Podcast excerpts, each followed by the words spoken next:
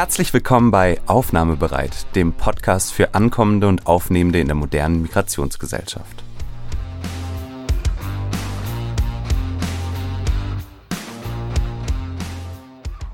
Mein Name ist Judy Kohlenberger, ich bin Migrationsforscherin am Institut für Sozialpolitik an der WU Wien. Und in der heutigen Folge spreche ich mit Milka Haber von der jüdischen liberalen Gemeinde in Wien. Milke ist Künstlerin, sie ist auch auf Instagram unter dem Handle Sonntagsmaler95 zu finden, wo sie das ist ihre Eigendefinition, Chufluencing betreibt. Was Chufluencing genau ist, das werden wir heute vielleicht auch noch besprechen. Ich freue mich sehr, dass du heute mein Gast bist. Liebe Milka, herzlich willkommen. Danke für die Einladung. Ich bin schon sehr gespannt. Ja, die Einladung hatte leider einen sehr, sehr traurigen und schwierigen Anlass, nämlich die Eskalation des Nahostkonflikts, die aktuellen Ereignisse in Israel und ähm, Gaza und vor allem auch, und das ist ja unser unsere Perspektive, die wir heute einnehmen wollen, die Auswirkungen auf Europa und vor allem auch die Auswirkungen auf ein Land wie Österreich, das eine sehr schwierige und lange Zeit nicht aufgearbeitete Geschichte des Antisemitismus hatte. Man könnte argumentieren, viele Teile sind immer noch nicht aufgearbeitet und wo sich jetzt neue Formen des Antisemitismus mit den alten, weiterhin bestehenden verbinden.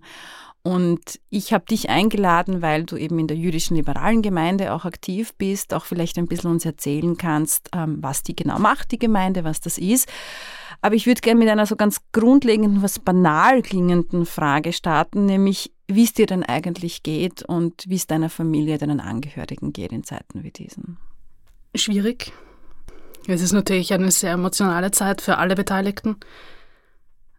Es ist auch etwas, das man nicht sehr leicht in ein Wort fassen kann. Es ist ein bisschen eine Hilflosigkeit, es ist Ohnmacht, Verzweiflung zum Teil auch schon, einfach so viel Leid zu sehen auf allen Seiten, das versuchte zu gerechtfertigt zu werden, obwohl man Schmerz und Tod und alle Arten von Torturen, die alle Seiten jetzt durchleben, einfach nicht rechtfertigen kann. Es ist unabhängig auf welcher Position man sich politisch sieht, wenn Menschen leiden, leiden Menschen. Und es ist natürlich jetzt vor allem für die Personen, die es betrifft, zum Teil eben, wie ich gesagt habe, schwer, das in ein einziges Wort richtig zu packen. Und ich glaube, es ist auch schwer nachzuvollziehen, wenn man nicht in ähnlichen Situationen auch war. Wie hast du die Tage seit dem 7. Oktober erlebt? Uff. Also, ich kann es nur ein bisschen grob umschreiben. Es ist sowohl ich als auch meine Freundinnen und Freunde und auch meine Familie, wir schlafen, glaube ich, alle kaum beschlecht. Wir essen alle sehr wenig. Also es, es ist wirklich, äh, es drückt wahnsinnig auf die Psyche und man muss halt versuchen, einen Alltag noch aufrechtzuerhalten, so gut es geht. Was zum Teil natürlich schwierig ist, eben auch in der Arbeit. Also ich arbeite auch im Handel, im Verkauf. Und es ist schwierig, wenn ich dann Leute vor mir habe und mir denke, sie möchten natürlich ein gutes Service haben und ich kann es gerade nicht bieten obwohl das ihr absolutes Recht ist, dann um einen herum die Leute diskutieren und möchten natürlich auch, sie versuchen da zu sein, sind natürlich auch neugierig und vergessen teilweise, dass es für mich nicht nur eine Diskussion ist, die ich auch im Alltag führen möchte. Es ist etwas, das sehr emotional ist, wenn ich mich auch nicht darauf vorbereiten kann. Ich glaube, es ist wirklich auch für alle einfach sehr traumatisch. Einerseits von den alten Traumata unserer Familien und Freunde, die wir aus der Nazi-Zeit haben. Es ist ein Pogrom gewesen. Das ist, ich meine, 1300 Personen sind auf grausamste Art und Weise umgebracht worden, vergewaltigt worden, missbraucht worden. Es gibt keine andere Bezeichnung dafür und es ist gleichzeitig auch zu sehen, was es mit den eigenen Freunden und Familien macht.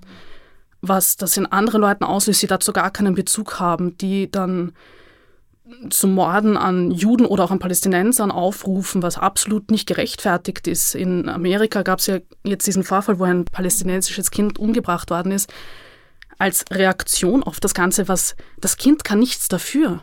So wie generell im Ausland kann niemand was dafür, Zivilisten können nichts dafür. Und ich glaube, für viele Personen ist es schwer zu begreifen, wie schwierig das Ganze ist, auch einfach für einen selbst einmal damit klarzukommen, die, das ganze Leben hat sich von 0 auf 100 komplett gewandt und es ist nicht mehr so, man steht auf, macht sich am Morgen Kaffee und schaut einfach in die Zeitung, sondern man hat Angst reinzuschauen. Man fürchtet sich, aufs Handy zu schauen und Nachrichten zu lesen, aber auch von Freunden und Bekannten, weil man nicht weiß, was kommt da jetzt auf mich zu. Aber es wird grundsätzlich mit jedem Tag eine Spur besser für einen persönlich oder für mich jedenfalls, wenn ich, oder vielleicht bin ich auch einfach schon sehr tief im Trauma. Ich weiß es nicht, ob ich jetzt wirklich noch Emotionen im Allgemeinen empfinde oder ob es nicht viel mehr ist, dass man schon eine gewisse Art der Taubheit an den Tag legt. Ähm, Ein Funktionieren müssen vielleicht auch ja. irgendwo, ja. Mhm. Es ist, ich glaube, sobald man, also sobald ich die Möglichkeit habe, ein bisschen die Fassade auch fallen zu lassen, ein bisschen Ruhe zu finden.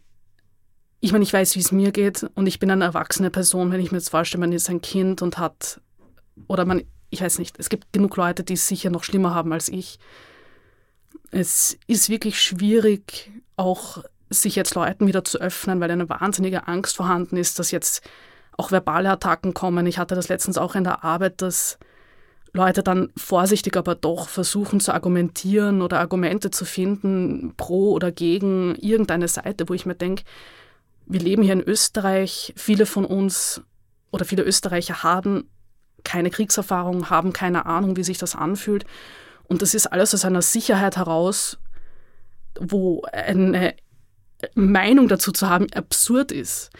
Es ist, wenn die Empathie fehlt für irgendeine Seite, sollte man einfach mal ganz salopp gesagt die Klappe halten und vielleicht den Platz denen lassen, die entweder historisches Wissen haben oder auch Eigenerfahrung haben und auch vielleicht was Produktives beitragen können. Die meisten Leute plappern momentan auch Sachen einfach nach, die sie irgendwo gelesen haben, die faktuell einfach nicht stimmen oder sie lassen dann Fakten raus, um ihre Meinung zu bestärken und das, das hilft einfach keiner Seite.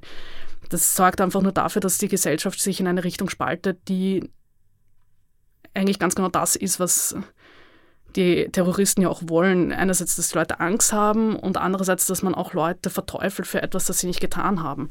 Deswegen, ich finde das, also es, die letzten Wochen waren, oder letzte Woche, es war äh, emotional, psychisch, aber auch intellektuell so fordernd, weil man natürlich dann als jüdische Person versuchen muss, historische Fakten rauszugraben, die die Leute nicht wissen. Man muss dann jedes Mal auch die ganze Geschichte erklären. Man muss versuchen, die richtigen Worte zu finden und diplomatisch zu bleiben und davon auszugehen, die Person versucht mich jetzt nicht wirklich zu verletzen oder zu beleidigen, aber sie haben halt kein Wissen und es ist sehr, sehr viel, das wir gerade empfinden. Also das heißt, es ist für dich einfach keine abstrakte politische Position oder Diskussion, wo man sagt, ja, jetzt tauschen wir halt auf einer ganz rationalen Ebene die Argumente miteinander aus und man kann so sehen, aber auch so sehen und diese Seite und jene Seite. Das ist es halt in dem Moment nicht mehr, wo man unmittelbar davon betroffen ist, wo man Freunde, Familienangehörige, Bekannte hat, wo man auch eine Verbindung zum Staat Israel hat und wo man vor allem auch, und ich finde, das ist jetzt so gut rausgekommen und ich finde das wirklich schwierig auch zu hören als jemand, die eben genauso wie du Österreicherin ist, dass du dich eigentlich nicht mehr so sicher in Österreich fühlst, wie du dich vor dem 7. Oktober gefühlt hast. Also Sicherheit einerseits auf der Straße, im Alltag, ähm, im Beruf, in der beruflichen Tätigkeit, aber auch einfach diese ganz starke emotionale Verunsicherung. Wie wird mein Gegenüber, selbst wenn das ein Bekannter, ein Freund von mir ist, reagieren, wenn wir zu diesem Thema kommen. Also auch so dieses grundlegende, Ersch grundlegende Erschütterung des Vertrauens vielleicht, ähm, das kann ich mir ganz, ganz schwierig vorstellen. Und es macht mich auch unglaublich betroffen, weil natürlich gerade in Deutschland und in Österreich das Commitment ist, wir sorgen dafür, dass der jüdischen Bevölkerung das nicht mehr passiert, was passiert ist, also nie vergessen und so weiter. Und inwiefern löst man dieses Versprechen noch ein oder kann man es noch einlösen? Das finde ich schwingt irgendwie sehr stark mit bei deinen Worten. Fühlst du dich unsicher jetzt im Alltag? Hast du ein Unsicherheitsgefühl, das du mit dir mitträgst? Ein sehr starkes. Also es gab auch den Aufruf, dass jüdische Personen Glaubensbekenntnisse wie Schmuck oder auch die Mesuse an der Tür abhängen weil es eben auch schon Zwischenfälle gegeben hat, auch bei uns in Wien, wo Wohnungen von jüdischen Personen gefilmt worden sind und geteilt worden sind. Es ist die Sache ist vom politischen her, haben natürlich die Politiker Österreichs versprechen uns Juden häufig die Sicherheit, die wir hören wollen. Die Umsetzung ist dann die Schwierigkeit, weil im Endeffekt im Alltag natürlich kein Politiker kann sich um jeden Juden in ganz Wien kümmern oder in ganz Österreich. Und das Problem ist auch, ich meine, ich verstecke meine Ketten zum Beispiel auch wenn ich draußen unterwegs bin und gebe sie nur dann raus, wenn ich das Gefühl habe, dass ich das kann. Also du trägst zum Beispiel einen Davidstern, sehe ich da genau nur, damit man es beschreibt. Und die hast du jetzt unter dem Pullover versteckt gehabt, ja. Ja, also es ist, ähm, es ist zum Teil dann auch so Alltagssituationen. Es war davor schon als jüdischer Mensch ein bisschen schwierig in Wien, auch wenn das viele nicht so sehen möchten, weil man bekommt das Gefühl, du bist anders. Also du bist nicht wirklich Wiener, du bist nicht wirklich Österreicher, du bist Jude. Du bist, auch wenn du hier groß geworden bist, irgendwie nicht wirklich Teil der Gesellschaft. Und damit kommt man irgendwann zurecht. Man muss sich irgendwann daran gewöhnen, dass man ein bisschen so der Aussätzige ist, der Österreicher, der zwar Wienerisch spricht und auch in Wien geboren worden ist, aber eigentlich nicht wirklich in der Gesellschaft drinnen ist. Und jetzt ist das plus die Angst und auch die Paranoia. Ich hatte letztens, das war so eine absurde Situation. Ich bin in der Straßenbahn nach Hause gefahren und es ist ein Alarm losgegangen. Ich bin davon ausgegangen, ich werde gleich umgebracht. Ich sage es ganz ehrlich, ich habe Todesängste durchgestanden. Ich habe mich umgeschaut, was da jetzt passiert. Das war nämlich eher am letzten Freitag, wo die Hamas eben auch zum Terror weltweit aufgerufen hat. Um mich herum, die Österreicher haben Witze gemacht verständlich. Es ist, es ist eine ganz normale Situation. Es hat jemand einen Notfallknopf betätigt und es passiert auch nichts. Aber ich habe mich umgeschaut und zwei andere Personen hatten die gleiche Reaktion wie ich. Und zu sehen, wir sind in der Minderzahl, die Personen, die diese Angst fühlen von morgen könnte ich abgestochen werden oder erschossen werden oder attackiert werden, versus Leuten, die wirklich einfach durch den Alltag gehen und die lesen das in der Zeitung und denken sich, ja, ist blöd, ist tragisch, ist mir eigentlich egal. Und ich habe auch mit anderen Personen gesprochen und wir haben alle schon ein bisschen ein nihilistisches Denken aller, ja, wenn ich umgebracht werde morgen, ist es mir eigentlich auch schon egal. Ich habe bis jetzt ein tolles Leben gehabt und wenigstens bin ich als die Person gestorben, die ich bin. Und ich meine, das sollte halt irgendwie in Österreich nicht sein. und in deinem Alter möchte ich auch noch sagen. Ja. Also es ist, es ist wirklich so schwierig, das auch Leuten zu erklären. Es ist die Art und Weise, glaube ich, wie jüdische Personen jetzt auch den Alltag wahrnehmen, ist noch einmal anders, als es davor schon war. Und davor war schon ein bisschen anders.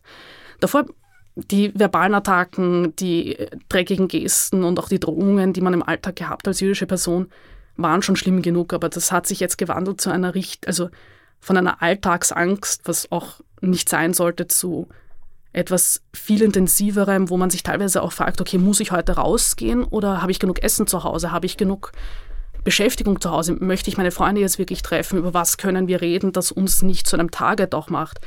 Und ich glaube, das ist für viele Leute schwer nachzuvollziehen, auch wie man sich dann im Alltag zensiert oder wie man gewisse Worte nicht mehr ausspricht, die einen potenziell outen könnten. Also es ist natürlich auch schwer, den Leuten äh, verständlich zu machen.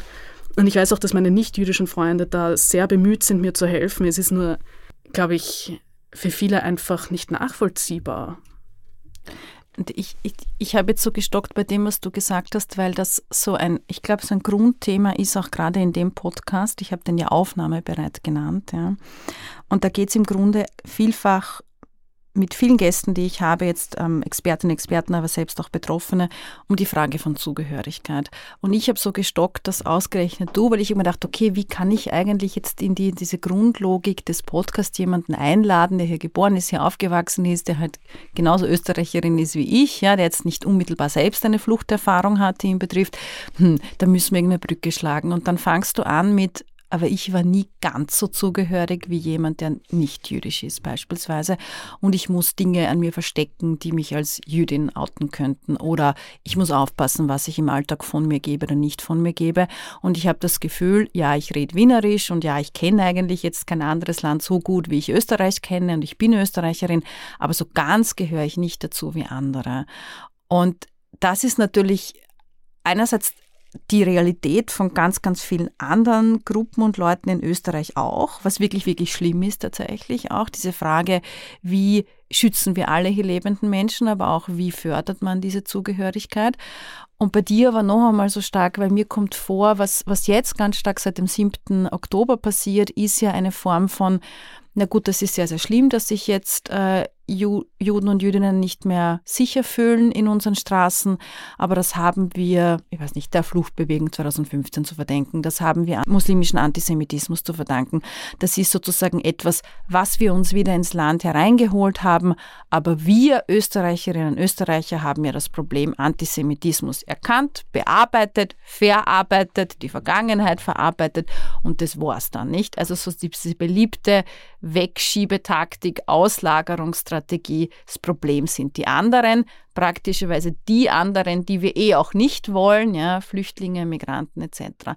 Ist das deine Wahrnehmung? Ist der Antisemitismus in Österreich nur mehr rein muslimisch gefärbt und sozusagen durch Migrantinnen und Migranten wieder reingebracht worden? Absolut nicht. Also das ist die, das kommt meistens eben aus dem rechten Eck. Dann sagen, es sind ja nur die Moslems, die sind die einzigen. Wir Christen oder auch nichtgläubigen Personen sind gar nicht das Problem was absolut nicht der Realität entspricht. Also es ist Österreicher, gebürtige Österreicher, weiße Österreicher, christliche Österreicher können ganz genauso antisemitisch sein wie jeder andere Mensch auch. Manchmal zum Teil noch schlimmer, weil sie sich dann verstecken hinter der Geschichte und sagen, meine Familie hatte ja irgendwann mal jüdisches Blut, wo ich mir denke, das ist mir ehrlich gesagt egal. Es mhm. ändert nicht deine antisemitischen Aussagen, es ändert auch nicht deine, dein Denken über Juden, das schwer problematisch ist.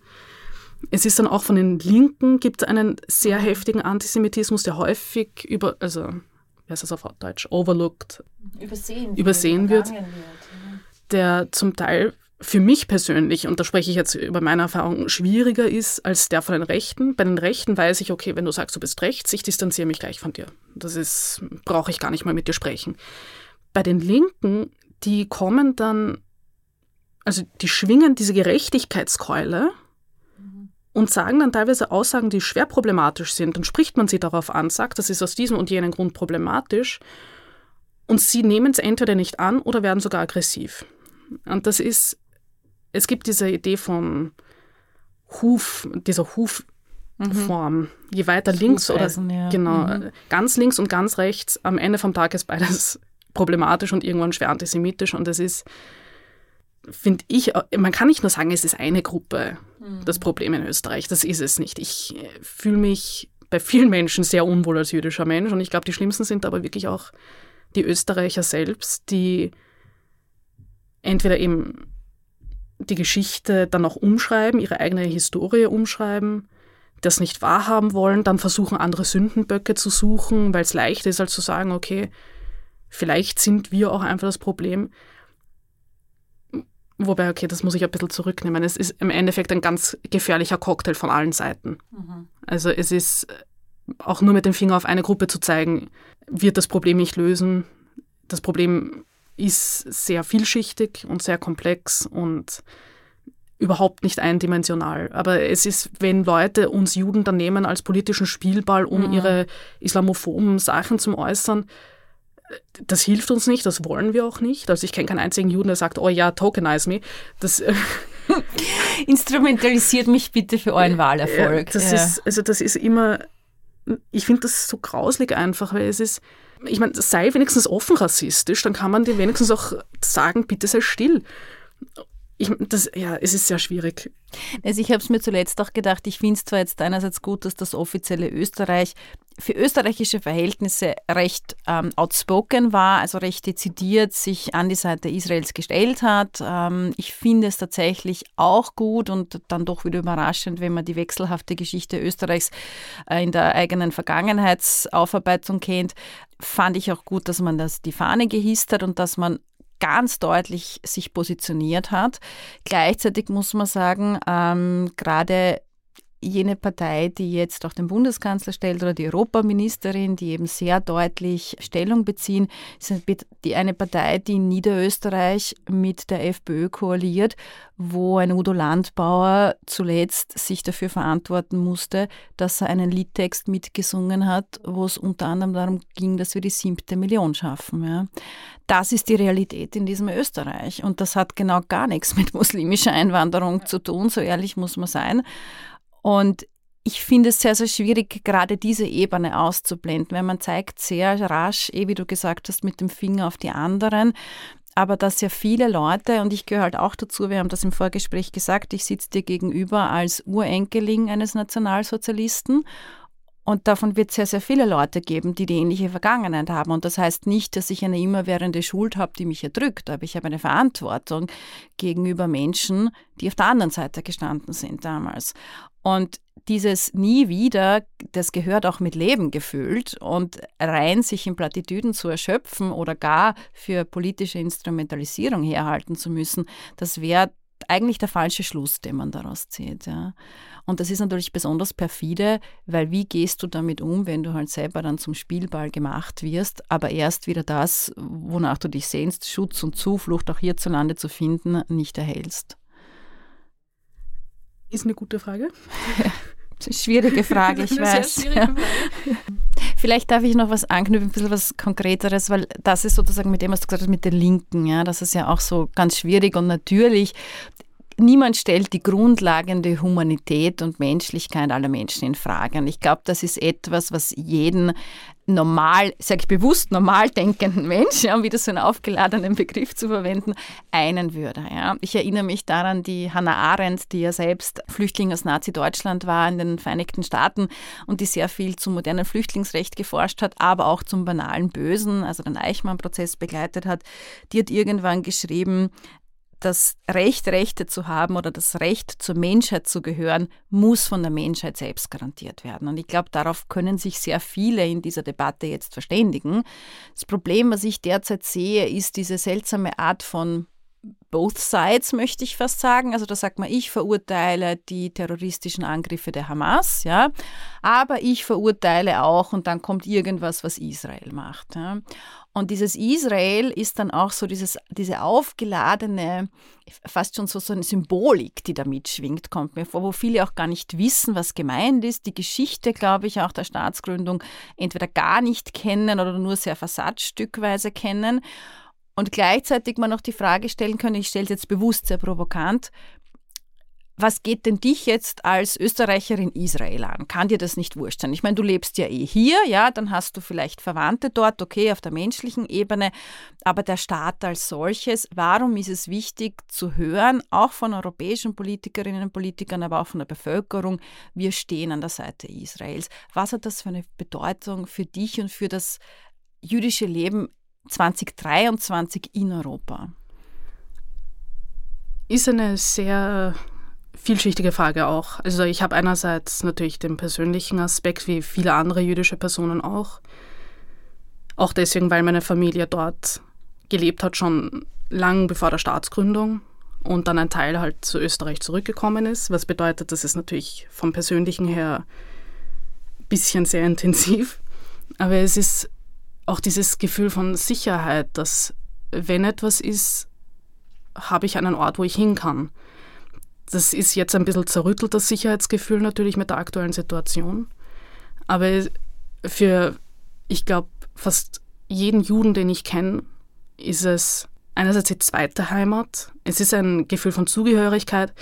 Es ist ein Gefühl von äh, einerseits schon noch äh, wichtig für die Religiosität, weil wir beten auch immer Richtung Jerusalem und es ist auch das, wo wir immerhin wollen. Natürlich auch eben in diesem religiösen Aspekt, aber ich glaube, für viele ist einfach nicht nachzuvollziehen. Man ist hin und her gerissen zwischen zwei Heimatländern. Mhm. Wenn ich in Israel bin, habe ich das Gefühl, ich bin ein Mensch. Mhm. Da kann ich ich sein, ich kann lachen, ich kann singen, ich kann allen möglichen Blödsinn machen. Und wenn ich in Österreich bin, habe ich das Gefühl, ich bin Jude. Mhm. Und das ist, glaube ich, ein bisschen das, was die Leute nicht ganz verstehen. Und das ist ein weltweites Phänomen unter Anführungszeichen, dass man unten das Gefühl hat, man ist immer auch willkommen. Es ist auch die Leute haben sehr viele Meinungen zu Israel, die zum Teil begründet sind und zum Teil unbegründet. Und häufig sage ich, also ich habe ein paar Bücher, die ich dann den Leuten empfehle zum Lesen. Das lesen sie meistens eh nicht, aber... Äh, Wir werden die aber in den Shownotes verlinken, ja, weil es soll auch der Weiterbildung hier dienen. Die sehr gut eben auch erklären, wie das ist als jüdische Person, der Bezug zu Israel. Es ist, man muss es sich ein bisschen vorstellen, wie jeder Jude weltweit ist mit jedem anderen Juden verbunden. Ob er jetzt religiös ist oder nicht, sei dahingestellt. Wir haben alle einerseits eine sehr ähnliche DNA. Wir kommen alle aus Israel. Das ist das Ge der Geburtsort vom Judentum. Das kann man auch nicht ändern. Das ist, auch wenn die Leute versuchen, die Juden und den Tempel, den es gegeben hat, einfach zu ignorieren. Da kommt dann häufig die Aussage, ja, euer, euer Recht für das Land ist verjährt, wo ich mir denke, das ist gut zu wissen, wann passiert ist, dass man nicht mehr wo indigen ist, aber davon mal abgesehen. Gäbe es andere indigene Völker weltweit, die auch noch was mitzureden hätten? Ja, das ist, da wird es dann auch sehr kompliziert, weil es ist, ah, es sind viele Meinungen und viele Emotionen von Leuten, die sich nie damit auseinandergesetzt haben. Kann man sagen, ich sage es jetzt natürlich mit der Brille einer Fluchtforscherin, die selber ja auch nicht jüdischer Abstammung ist, aber das, was ich da höre und was bei mir resoniert, Israel ist für mich ein Zufluchtsort. Also man hofft, dass es nie dazu kommen wird und man fühlt sich vielleicht auf einer gewissen Ebene schon noch in Österreich zugehörig, beheimatet, man hat hier sein Umfeld, seinen Lebensmittelpunkt, aber ich habe immer die Option, den Zufluchtsort, den Schutzort Israel. Und wenn der jetzt zur Disposition steht, ob von links oder von rechts oder von irgendwoher, dann fällt so dieses ganz, ganz wichtige Sicherheitsnetz, das einzige und das letzte, das man noch hat, weg. Genau. Das ist, das trifft sehr, sehr gut. Also es ist für viele Personen war es das Sicherheitsnetz. Eben zum Beispiel für äthiopische Juden, für die Mizrahim, also die Juden in den umliegenden Gebieten und auch in Israel, die nie ganz weg waren. Und natürlich auch für die russischen Juden, jetzt auch die ukrainischen Juden. Ja. Also es ist, das ist das, was, wo ich dann zum Teil, da hört dann mein Verständnis auf, es ist ein Staat von Flüchtlingen für Flüchtlinge, genau. wo früher die jüdische Heimat war. Und ich glaube, die Leute, also es wird dann häufig das Wort Colonizer benutzt, wo ich aus mehreren Gründen Schwierigkeiten habe, Einerseits wegen der Geschichte vom, auch wenn das jetzt der veraltete und nicht politisch korrekte Begriff ist, vom Orient, der die Geschichten dort, die verschiedenen Völker, die es gegeben hat, es war nicht alles immer so, wie es heute ist. Es gab schon eine Kolonialmacht dort. Es ist aber nicht die, die die Leute gerne hören würden. Und zwar war es die arabische Kolonisierung. Das ist jetzt ohne mit dem Finger hinzuzeigen, aber es, ich tue mir dann schwer, wenn Leute diesen Begriff nutzen und komplett die Historie des Landes ignorieren. Und ja, also es ist äh, schwierig. Es ist auch, wenn man sich die alte palästinensische Flagge anschaut, also die von British Man at Palestine, das würde ich jedem mal empfehlen, sich ein Bild anzuschauen. Das, die Symbolik drauf ist ein Davidstern. Das sagt schon ein bisschen mehr aus, glaube ich, auch über diese Kolonialmacht. Es ist es ist ein schwieriges Land für viele. Viele haben viel zu viele Emotionen und viel zu viel Meinung, die häufig auch in Unwissen und auch Falschinformationen liegt. Und das macht das Diskutieren dann auch sehr schwierig. Und wo der Appell vielleicht auch ist, also erstens mal, ich finde das sehr wichtig und das ist so ein bisschen, ich habe letztens auch ein Buch zu sozusagen Social Media Algorithmus und wie funktioniert das und so weiter gelesen. Und da gibt es eine Strategie, die man früher in klassischen Medien angewandt hat, aber die, glaube ich, gerade in Social Media Zeiten gut funktioniert eine sogenannte Strategic Silence, eine strategische Stille. Man kann auch mal aus sozusagen bewusst sich nicht äußern zu einem Thema, wo man vielleicht nicht der Experte, die Expertin ist, sondern umgekehrt anderen Expertenmeinungen, aber vor allem auch Betroffenen zuhören und sich bilden und weiterbilden. Das ist sehr schwierig, finde ich, deshalb, weil umgekehrt ganz stark gerade auf Social Media eine Positionierung eingefordert wird. Also zuletzt auch, was ich ein bisschen absurd fand, ganz stark äh, auf Twitter war das, dass man von Greta Thunberg gefordert hat, sie muss sich jetzt positionieren zu dem Konflikt, man aber gleichzeitig der Klimabewegung immer vorwirft, sie wäre zu politisiert. Also das ist ja auch sehr widersprüchlich. aber sozusagen selber für sich zu versuchen zu lernen, sich auch weiterzubilden, auch immer offen bleiben für diese grundlegende Empathie, weil das eine ist sozusagen rational, was kann ich mir aneignen an Fakten, an Wissen, an gesicherten Wissen vor allem.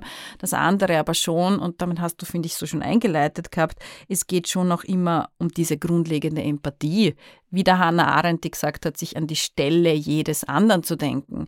Die hat ja damals gesagt, das banale Böse, was sie beim Eichmann-Prozess gesehen hat, war ja nicht, dass der ein unglaublich skrupelloser Meuchelmörder war. Das hat ja alle damals so schockiert, sondern sie hat gesagt, es ist so banal, weil der hat eigentlich eine totale Dummheit an sich. Der hat ein intellektuelles Unvermögen, so hat sie es genannt, nämlich der hat verlernt, sich an die Stelle jedes anderen zu denken, was denn mit dem konkreten anderen ist. Und das ist dann vordergründig zuerst einmal irrelevant, welche Religion, welche ethnische Abstammung etc. der andere hat, aber wesentlich auch diese grundlegende empathische Haltung. Und die geht halt leider in solchen Diskussionen, wie du es jetzt auch wiedergegeben hast, sehr schnell verloren, kommt mir vor. Absolut. Das ist, was mich und auch viele andere Leute in meinem Umfeld wundert, ist, äh, die Leute meinen, es geht ihm um das Wohl der palästinensischen, Bevölker der palästinensischen Bevölkerung. Nur die Sache ist, warum, und das ist jetzt sehr provokant, was ich sage, aber warum interessiert sich die Menschheit nur dann für sie, wenn es ihnen um ihre Politik geht? Es ist Palästinenser, denen geht es wirklich, wirklich schlecht. Und es geht auch vielen Juden darum, dass es den Palästinensern auch gut geht. Und alle meine palästinensischen Freunde, all meine arabischen Freunde wollen auch Frieden haben. Der Frieden wird nicht kommen, wenn man das Leid der Palästinenser nimmt. Mhm und als Waffe auch benutzt gegen Leute in Österreich, Deutschland oder sonstiges als Rechtfertigung oder wie auch immer man das momentan anstellen versucht. Ich habe heute wieder Sachen gelesen, die mich so wütend gemacht haben und ich habe das Gefühl, es interessiert absolut niemanden. Die Palästinenser versuchen zu flüchten Richtung Ägypten, Libanon und sonstige umliegende Gebiete und keiner will sie. Das heißt, man hat da jetzt eine Flüchtlingsbewegung, die komplett eingekesselt ist. Leute, die, wo alle sagen, es geht nur um das Wohl von ihnen, wo ich mir denke, und wo ist der Aufschrei? Warum setzt sich keiner dafür ein, dass es den Leuten tatsächlich auch gut geht, dass es ihnen langfristig gut geht, sondern warum werden diese Personen instrumentalisiert, um dann häufig auch mit antisemitischen Vorurteilen Juden sowohl innerhalb als auch außerhalb Israels umzubringen, zu dämonisieren, attackieren, you name it. Also es ist, ich finde das sehr, sehr schwierig, weil während ich mit meinen Leuten spreche, reden wir immer über den Hamas-Terror. Wir reden nicht über Palästinenser. Uns geht es darum, dass wir fürchten uns um unser Leben und das unserer Freunde und Familien. Währenddessen gehen aber Leute auf die Straße im Namen von Palästinensern und schreien, Geist the Jews, kill the Jews, sonstige scheußliche Parolen, wo ich mir denke, wo genau sorgst du jetzt für einen Frieden oder ein gemeinsames Koexistieren? Es gibt ganz großartige Personen, auch auf Instagram von muslimischer Sicht, christlicher Sicht, jüdischer Sicht, die versuchen da ein bisschen den Schrei zu schlichten, ohne mit dem Finger auf jemanden zu zeigen, sondern nur das Menschliche zu betonen wo ich mir denke, das ist das, was wir brauchen. Wir brauchen Leute, die sagen, ich möchte, dass es Palästinensern gut geht und ich möchte, dass sie genug Essen und Trinken und Strom haben. Und ich möchte nicht, dass Kinder leiden müssen, aber das möchte ich auch nicht für Israelis. Das Problem ist häufig, dass Israel wird nämlich auch gleichgesetzt mit jedem Juden weltweit. Es wird ignoriert, dass da Christen dabei sind, Moslems, sonstige Minderheiten. Die Hamas fragt auch nicht, hast du dich für uns eingesetzt? Hast du dich je für Palästinenser interessiert? Die bringt dich einfach um. Das ist, die bringen ihre eigenen Leute um. Es ist, denen geht es auch um nichts anderes. Und wenn dann Leute im Westen auch im guten Glauben das Ganze nachplappern und eine Intifada fordern oder sonstige Art und Weisen, Juden weltweit umzubringen, frage ich mich, ob es einem wirklich um die Menschlichkeit geht und wirklich um die Palästinenser oder ob es nicht einfach ein sehr tief verwurzelter Antisemitismus ist und das Ganze als Brennstoff genutzt wird, um das Ganze auch zu beschönigen oder und als richtig darzustellen. Ähm, das wollen die Leute häufig nicht hören, was ich auch verstehe, weil im Endeffekt es ist natürlich leichter zu sagen, ich bin ja der gute Mensch und ich setze mich für das Gute ein. Nur dann setze ich für Palästinenser ein, auch im Sinne von Frieden, dass sie Essen haben, dass sie Trinken haben, das muss man nicht gewaltsam einfordern. Das kann man freundlich einfordern. Man kann Geld spenden. Man könnte versuchen, Friedensgespräche zu führen. Es, es gibt auch viele gemeinsame Projekte von Israelis genau. und Palästinensern. Ja. Man kann das finanziell unterstützen. Es gibt da wundervolle Personen, die großartige Dinge schaffen im Namen vom Frieden und Hass zu schüren und Juden weltweit umbringen zu wollen, wird niemandem helfen. Und das Problem ist, auch wenn die Leute dann sagen, ja, das Problem ist, es gibt halt Israel und den Zionismus, es gab die Verfolgungen von Juden in Jerusalem, außerhalb von Jerusalem, Iran, Irak, überall, auch bevor es Israel gegeben hat. Die Geschichte der Mizrahim oder Mizrahi-Juden wird da auch einfach vom Tisch gekehrt und man tut so, als wäre der zionistische Gedanke, der viel älter ist auch schon als Theodor Herzl, als wäre das das Problem. Das Problem ist aber, wenn, erstmal, wenn das stimmen würde, hätte es davor nicht die Probleme gegeben. Und gleichzeitig verstehen die Leute auch nicht, was Zionismus überhaupt ist. Für die, die es nicht wissen, vielleicht eine Erklärung. Zionismus ist nur, dass Juden das Recht haben, einen Staat zu haben und sich selbst zu verteidigen. Das heißt nicht, wie viele Leute glauben, ich muss jetzt unbedingt als jüdische Person jeden Moslem weltweit umbringen. Ich habe kein Interesse daran. Ich habe ich möchte mit Leuten gemeinsam gutes Essen essen und singen und herausfinden, welche Gemeinsamkeiten wir in den Sprachen haben, in den Religionen haben, was wir unterschiedlich haben und so wie ich es auch jetzt mit meinen Freunden mache, die auch nicht meinen Glaubens sind, einfach ganz normal koexistieren. Es ist, das ist auch alles, was die meisten Israelis wollen, die ich persönlich kenne. Muss ich jetzt betonen, es wird sicher auch da Rechtsextreme geben und es gibt auch da Schwierigkeiten, aber dass man da jetzt auch jeden Israeli über einen über den Kamm schert, ja, das, das ist wahnsinnig schwierig. Also es gibt eben auch sehr viele iranische, syrische, sonstige Juden, die ihre Heimat verlassen mussten wegen dem Antisemitismus, den es davor auch schon gegeben hat, der damals schon gewaltsam war, noch vor dem Staat Israel. Aber um die schert sich dann halt auch keiner. Also die werden dann häufig auch instrumentalisiert, eben von Linken und auch von muslimischen Personen im Namen von, ja, wir haben ja mal koexistiert, bevor es Israel gegeben hat und ignorieren dabei das Leid, das die Personen durchlitten haben. Von Hungersnöten zu den Ghettos, wo sie gelebt haben, dem Missbrauch und auch das Ermorden von Mitzrayim. Deswegen, der israelische Staat ist kompliziert in vielerlei Hinsicht. Für jeden Juden weltweit wahrscheinlich auch, aber es ist halt, auch wie du vorhin gesagt hast, ein Sicherheitsnetz. Eben auch für die Personen, die dort immer gelebt haben. Mhm. Und für die Diaspora weltweit. Ja. Genau. Mhm. Ich finde, wir haben jetzt eigentlich hier so im Laufe des Gesprächs, auch für die, die jetzt zuhören und sich seit ähm, eineinhalb Wochen in einer absoluten Ohnmacht gefangen fühlen, ähm, entweder weil sie selber muslimischer Abstammung sind, jüdischer Abstammung sind, christlicher Abstammung sind, atheistisch sind, wie auch immer. Jeder fühlt sich irgendwie ohnmächtig und erschlagen von den Nachrichten. Und wenn die persönliche Betroffenheit noch dazu kommt, ist es kaum erträglich. Und ich glaube, das hast du jetzt sehr gut ausgeführt. Ich glaube, wir haben aber so ein bisschen, ich versuche immer mit, und das ist in Zeiten wie diesen nicht leicht, ein bisschen einem Lichtblick aus solchen Gesprächen zu gehen. Und du hast es so gut dargelegt, dass es im Grunde so zwei wesentliche Handlungsoptionen gibt. Erstens, sich weiterzubilden, sich zu informieren, auf gesicherte Quellen, gesichertes Wissen zurückzugreifen.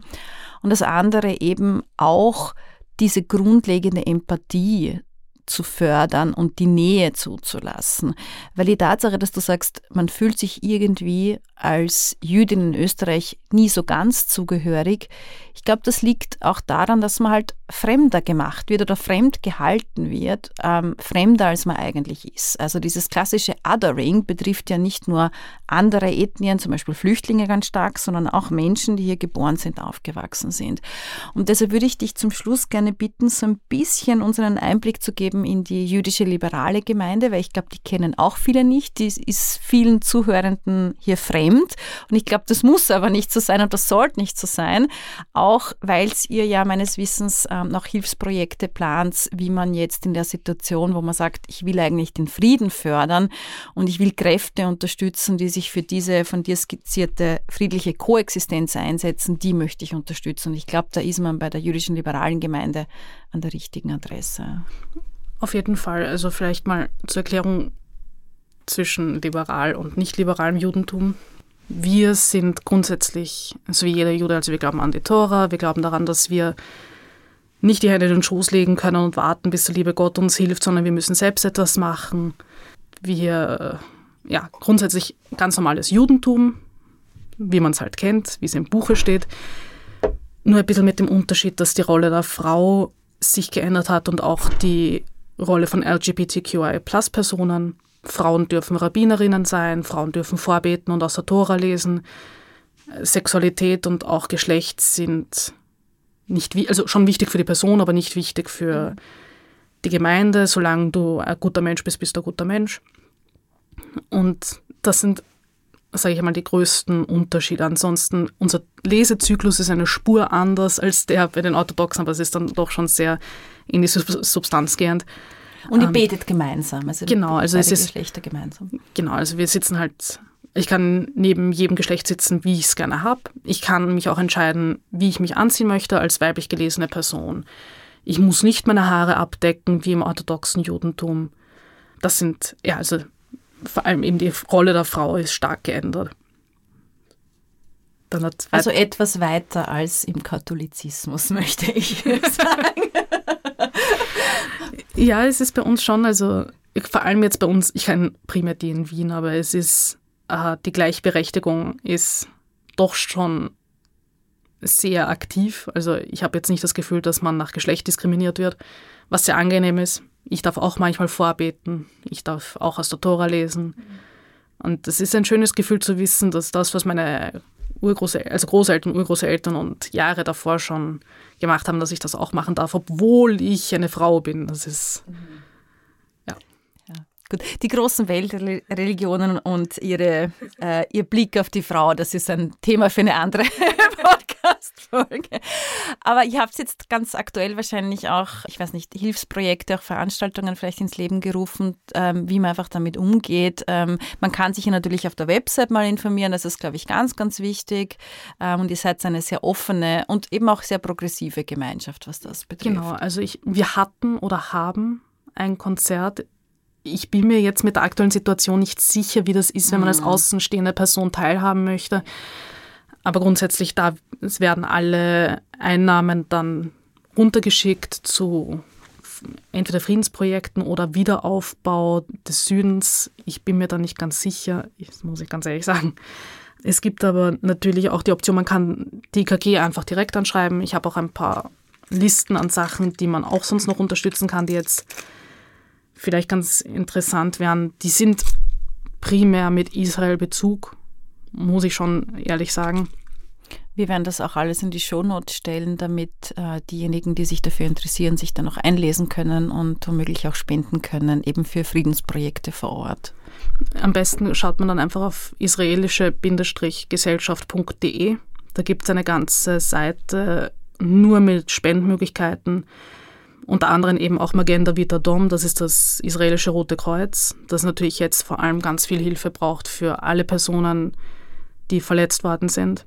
Auch ein ganz wichtiger Organisation ist das Forum für Angehörige der entführten Geiseln und dann natürlich auch für die Soforthilfe israelischer Kibbutzim-Überlebenden.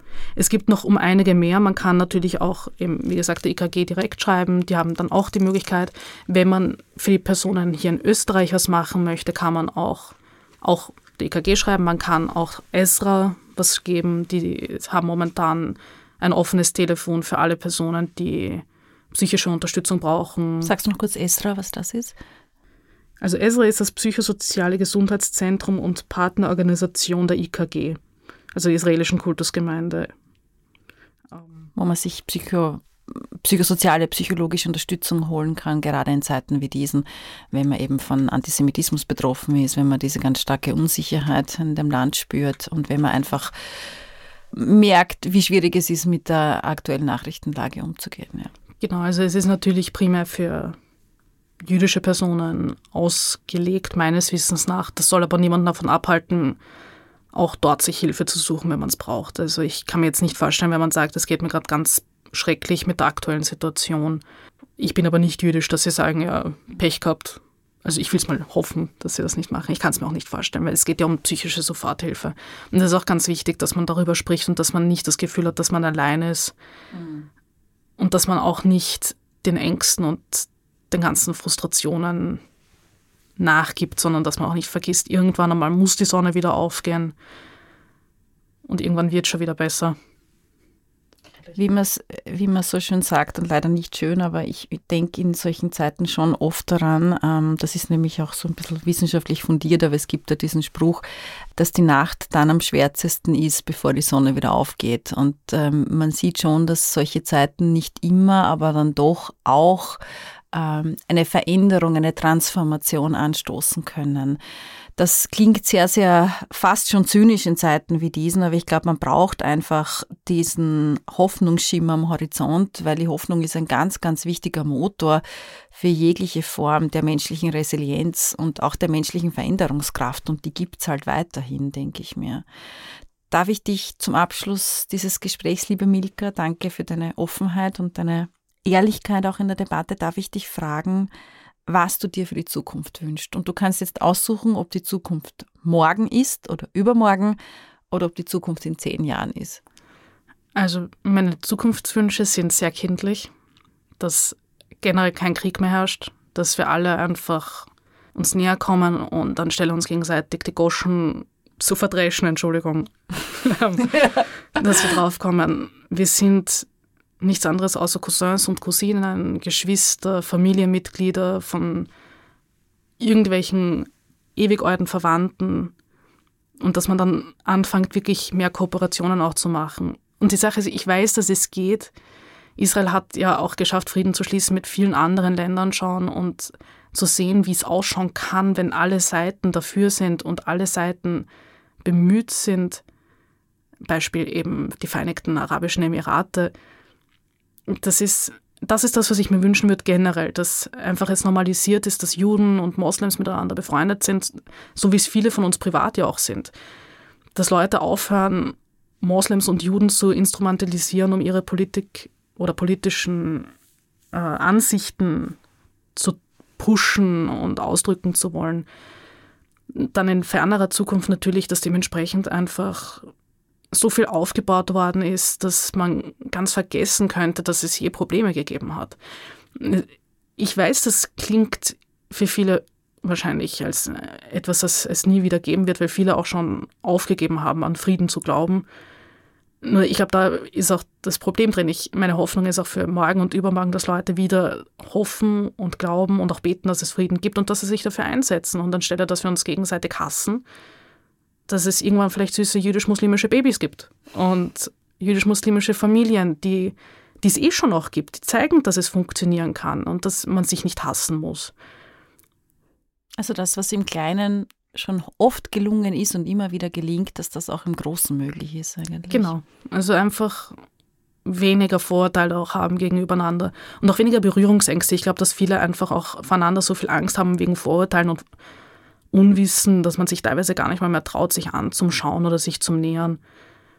Und sich den anderen nicht fremd machen lassen. Ich glaube, die Nähe erhalten und auch die Nähe suchen, das kann schon helfen in Zeiten wie diesen, weil dieses Auseinanderdividieren heißt ja umgelegt nur, wir driften auch auseinander, was die, das persönliche Antlitz betrifft. Wir sehen uns ja gar nicht mehr. Wir schauen uns eben nicht mehr in die Augen und da wird es auch schwierig, das grundlegend Menschliche beim anderen zu erkennen, wenn ich den gar nicht mehr vor mir habe. Absolut. Das, ist, das sind sehr gute Worte. Es ist, glaube ich, das Menschliche ineinander auch wieder zu entdecken. Für die, die es schon längst nicht mehr sehen, ist, glaube ich, ganz, ganz wichtig. Liebe Milka, vielen Dank für dieses Gespräch. Es war kein leichtes Gespräch, aber ich glaube, es war ein sehr, sehr wichtiges. Ich bedanke mich für deine Offenheit. Ähm, ich wünsche dir und deiner Familie alles, alles Gute in diesen schweren Zeiten. Ich ähm, wünsche uns allen genau das, was du jetzt auch skizziert hast als Zukunftsvision. Die wirkt derzeit sehr, sehr fern, aber umso wichtiger ist es, die immer wieder herzuholen, damit wir die Hoffnung nicht verlieren. Ich bedanke mich sehr herzlich bei euch allen fürs Zuhören und ich freue mich, wenn ihr bei der nächsten Folge von Aufnahme bereit wieder mit dabei seid. Tschüss und Baba.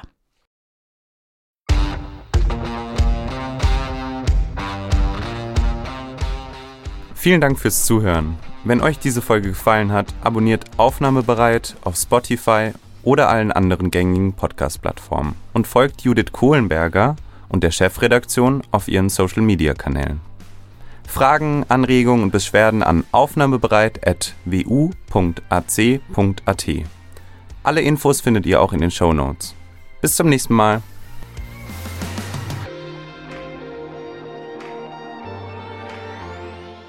Aufnahmebereit wird ermöglicht durch eine Förderung des Wissenschaftsvermittlungscalls vom Wissen der vielen der MA7 der Stadt Wien. Danke an die KooperationspartnerInnen von die Chefredaktion und der Podcastwerkstatt.